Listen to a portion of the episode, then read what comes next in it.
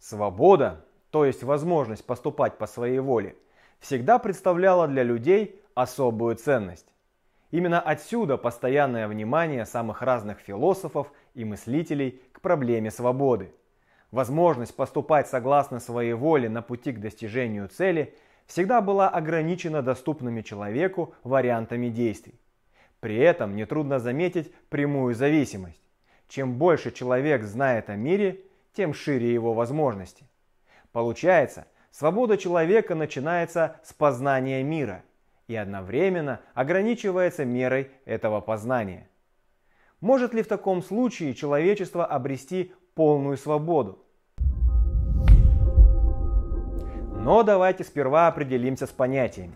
Свобода и необходимость – это философские категории.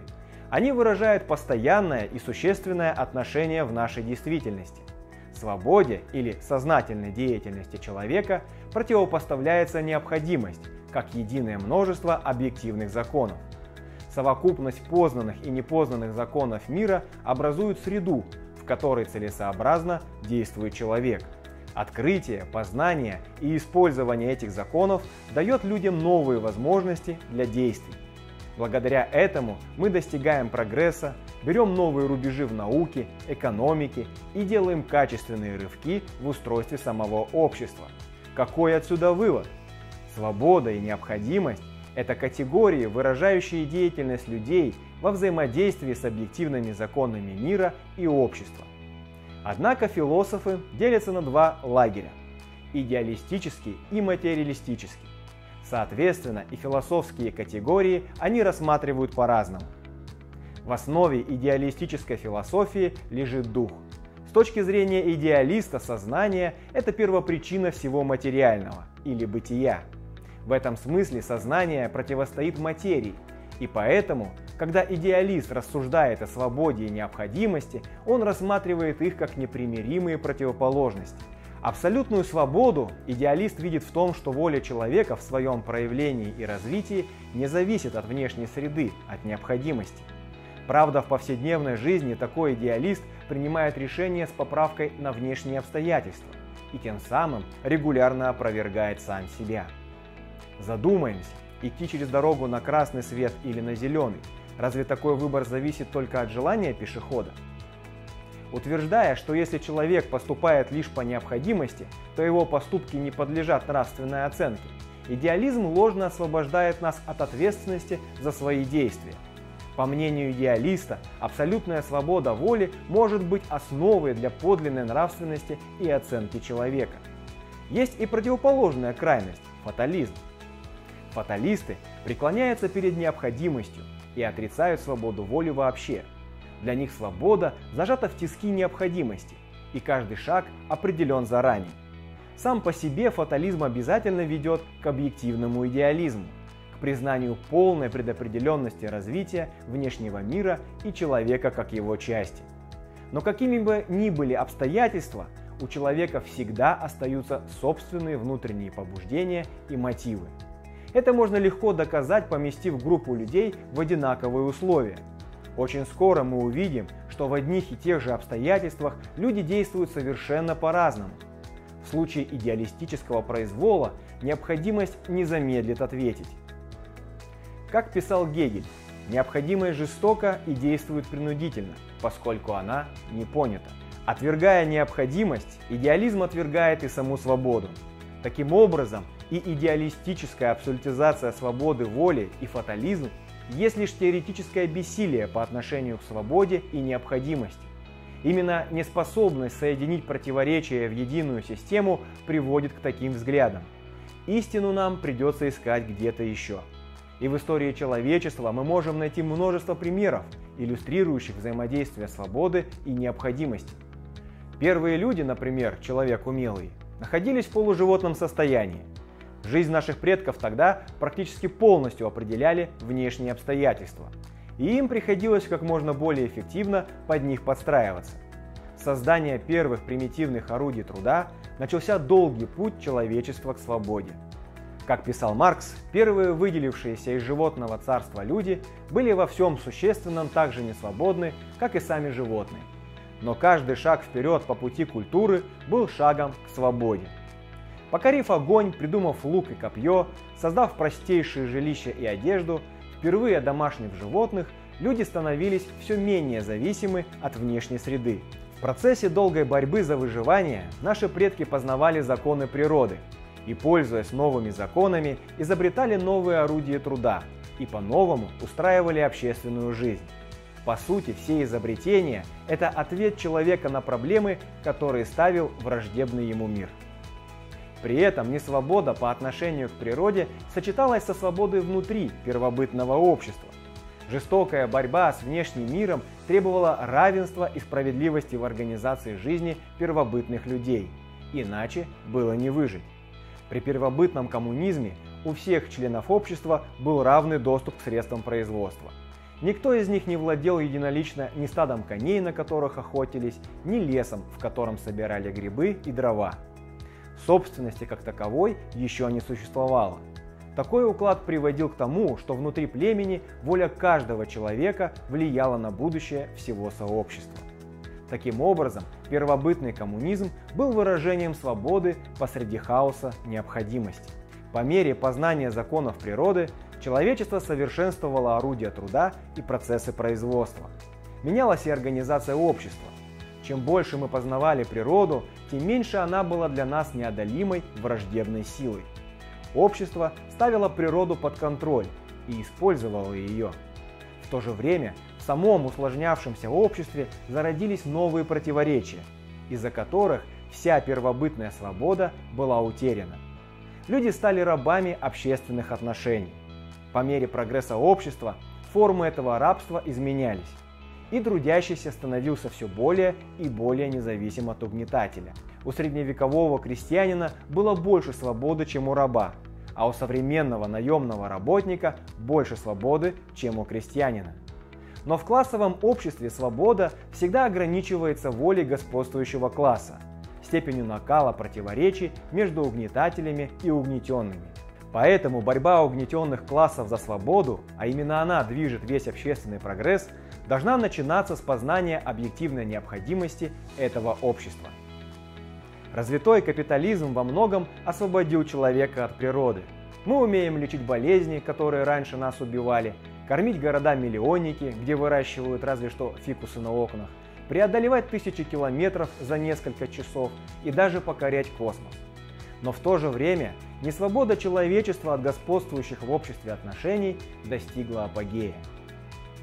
Итак, мы коротко взглянули на нашу историю и сделали вывод, что обрели свободу лишь тогда, когда познали необходимость, то есть законы природы и общества, и тем самым получили возможность действовать сознанием дела. Но что такое эта самая необходимость? Она предстает перед нами в виде экономических, социальных, политических отношений. Познавая законы этих отношений, мы получаем возможность делать сознательный выбор – представить и выразить наши интересы и цели, составить план по их достижению и идти к ним. Поэтому свобода всегда конкретна и относительна. Вся наша история – это цепочка выборов, сделанных людьми в процессе борьбы с необходимостью. Абстрактной и абсолютной свободы представить нельзя.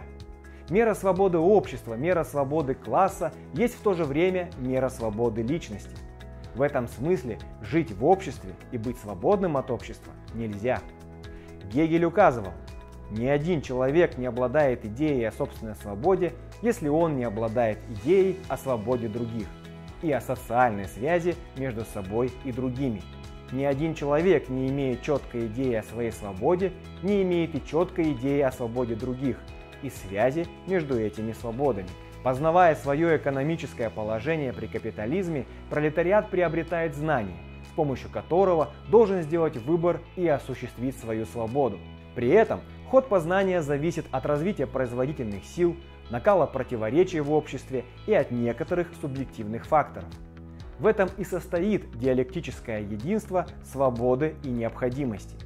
Важно понимать, что главный критерий свободы – это практика – то есть познание законов и деятельность в определенных целях.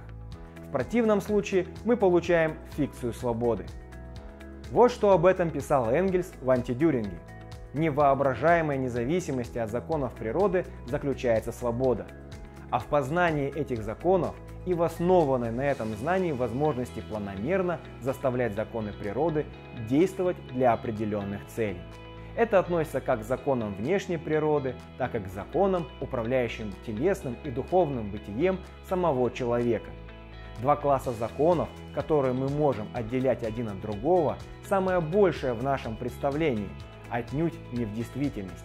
Так марксизм понимает свободу и необходимость. При капитализме декларируемая свобода для всех оборачивается свободой для меньшинства – и это меньшинство готово на все, чтобы его свобода оставалась незыблемой. Здесь самое время вспомнить, как рассматривали категорию свободы наши оппоненты, буржуазные идеологи. Отцы либерализма Адам Смит, Джон Стюарт Миль и Еремия Бентом утвердили в основе буржуазной свободы концепцию ограничения роли государства в обществе и свободу частной собственности. Но жестокая необходимость, то есть противоречие капитализма, обратила все эти постулаты в формальность. Обострение классовых антагонизмов и рост революционных настроений, то есть требования свободы для большинства, вынуждает господствующий класс к противодействию. Растет бюрократический аппарат, усиливается полиция и армия, а это неминуемо ведет к ущемлению свободы личности, ее базовых прав, за которые когда-то упорно боролись буржуазные революционеры – в условиях несвободы общества испаряется свобода индивидуума. Лозунг «свобода, равенство, братство» сегодня потерял свое значение. Буржуазные партии эксплуатируют его в популистских целях. Под видом свободы апологеты капитализма внушают массам индивидуализм и голый эгоизм, пытаясь укрепить в их сознании либеральные ценности. Капитализм стал преградой на пути человечества к полной свободе – Наше познание природы, организация производства и общественное устройство достигли предела, за которым человечество должно прийти к контролю над своей судьбой. Но усилиями капитала мы до сих пор не познали самих себя и пребываем в хаосе. Противоречия капитализма рождают анархию и стихийность во всем обществе. Это приводит к появлению глобальных проблем, угрожающих не только будущему всего человечества, но и самой планете – есть ли выход из этого клубка проблем и кризисов? Есть. Это новый мировой порядок, который решит накопившиеся общественные противоречия. Только на базе планомерного коммунистического хозяйствования можно сделать людей сознательными творцами истории и управленцами общества. Здесь уместно привести несколько цитат относительно будущего устройства коммунистического общества. Объективные, Чуждые силы, господствовавшие до сих пор над историей, поступают под контроль самих людей. И только с этого момента люди начнут вполне сознательно сами творить свою историю. Только тогда приводимые ими в движение общественные причины будут иметь в преобладающей и все возрастающей мере и те следствия, которых они желают. Это и есть скачок человечества из царства необходимости в царство свободы, писал Энгельс начинается развитие человеческих сил, которое является самоцелью. Истинное царство свободы, которое, однако, может расцвести лишь на этом царстве необходимости, как на своем базисе, писал Маркс в третьем томе «Капитала». Не будет больше никаких классовых различий, никаких забот о средствах индивидуального существования, и где впервые можно будет говорить о действительной человеческой свободе, о жизни в гармонии с познанными законами – писал Энгельс в антидюринге. В условиях свободного общества каждый индивидуум будет иметь все возможности для полного развития собственных сил, талантов и способностей. Доступ к культурному наследию человечества, разумная организация труда, оставляющая человеку время и силы на саморазвитие, все это будет способствовать расцвету личности. Но еще более будет усиливать этот процесс постоянный и бурный рост производительных сил, научного прогресса, уровня образованности и культуры масс.